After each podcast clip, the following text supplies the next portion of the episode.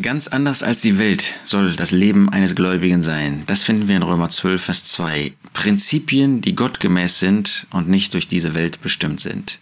Wir haben in Römer 12, Vers 1 gesehen, unser Leben ist für Gott, ist ein Schlachtopfer für Gott, wenn wir es wirklich auf der Grundlage des Evangeliums führen, wenn das Evangelium uns wirklich prägt, wenn wir solche sind, die nach Gottes Gedanken leben wollen, für Gott, vertikale Ebene. Jetzt kommt die horizontale Ebene, was unser, unsere Beziehung zu den Menschen, sprich zu dieser Welt betrifft. Und da sagt der Apostel Paulus, Römer 12, Vers 2, und seid nicht gleichförmig dieser Welt, sondern werdet verwandelt durch die Erneuerung eures Sinnes, dass ihr prüfen mögt, was der gute und wohlgefällige und vollkommene Wille Gottes ist. Herrliche Herausforderung für unser Leben. Seid nicht gleichförmig dieser Welt. Wir leben noch in dieser Welt. Galater 1, Vers 4 zeigt, dass wir aus dieser Welt erlöst worden sind.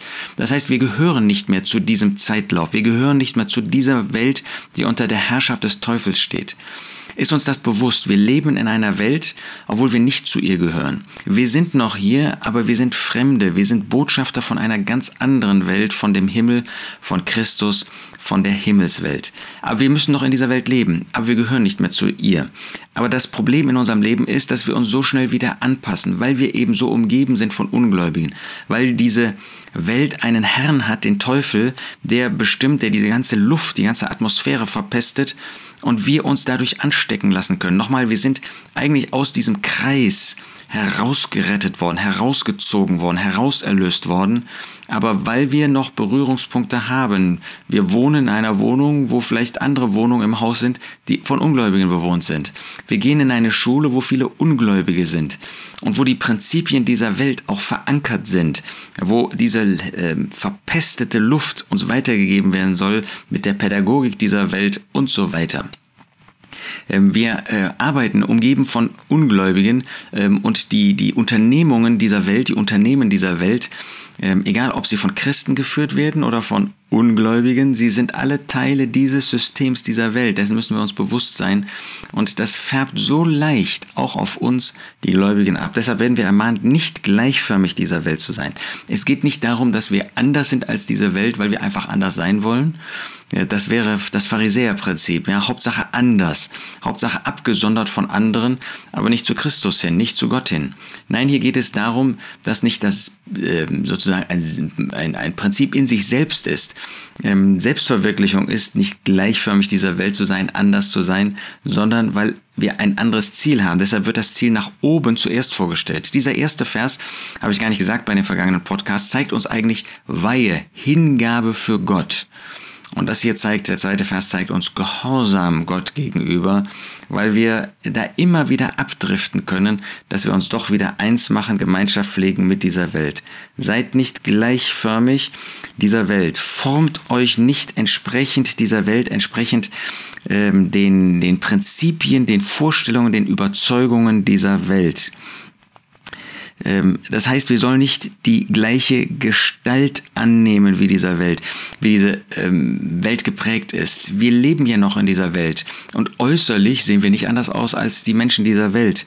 Und doch soll das, was wir tun, soll das, was uns prägt, soll das, was wir denken, soll, das, was wir empfinden, nicht dieselbe Gestalt haben wie diese Welt. Seid nicht gleichförmig dieser Welt, habt nicht dieselben Maßstäbe, habt nicht dieselben Denkprinzipien, habt nicht dieselbe Denkart wie diese Welt, sondern formt euch durch den Geist Gottes, durch das, was das neue Leben wirklich ausmacht.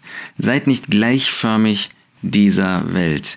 Diese Welt, das ist dieser Zeitlauf, das ist das Prinzip, was die Menschen um uns herum antreibt. Das ist das Prinzip, was unser altes Leben vor der Bekehrung auch geprägt hat. Und das ist leider das Prinzip, was uns immer wieder neu auch übergestülpt werden kann. Natürlich, wir haben ein neues Leben, wir haben eine neue Identität und diese neue Identität, die will prinzipiell nicht nach dieser Welt leben. Die will ähm, nach den Prinzipien der neuen Welt, in die wir gestellt worden sind, der Auferstehungswelt, der Welt Christi, der Welt, die durch Christus regiert wird, äh, möchte er sprechen. Aber weil wir eben in dieser Welt noch leben, die von der Sünde geprägt ist, von Egoismus, von Bösem geprägt ist, die von Satan ähm, auch äh, beherrscht wird, Deshalb ist es so leicht, dass auch das wieder auf uns abfärbt. Deshalb wollen wir uns heute einmal nur diesen Punkt vornehmen. Seid nicht gleichförmig. Ähm, handelt nicht nach diesen Prinzipien, nach diesen Vorstellungen, nach dem, was diese Menschen machen. Lasst uns einen Unterschied machen. Lasst uns einmal stillstehen, auch heute mal überdenken, ob nicht äh, die Prinzipien dieser Welt auch in mein Leben Einzug gehalten haben. Dass das, wie die Menschen mit Ellenbogen umgehen, wie sie miteinander umgehen, wie sie sich selbst in den Mittelpunkt stellen, nicht letztlich sogar in meinem Dienst vorhanden sein kann. Ja, dass ich gerne möchte, dass die Leute auf mich sehen, dass meine Meinung gelten soll, dass meine Überzeugungen äh, von anderen anerkannt werden sollen. Oder geht es uns darum, dass es die Blicke allein auf Gott, auf den Herrn Jesus gerichtet werden. Seid nicht gleichförmig dieser Welt. Ein ausdrücklicher Imperativ, ein ausdrücklicher Befehl, den der Apostel Paulus in der Kraft des Geistes Gottes uns vorstellt. Und ich wünsche dir Freude daran, weil das ist Freude, anders zu leben, weil man für Gott lebt, für den Herrn Jesus lebt. Anders zu leben, aber auch die Kraft dafür zu haben, Nein zu sagen zu den Prinzipien dieser Welt. Diese Kraft besitzt du nicht in dir selbst und doch hat Gott sie dir gegeben, dass du sie in Anspruch nimmst in Abhängigkeit von ihm.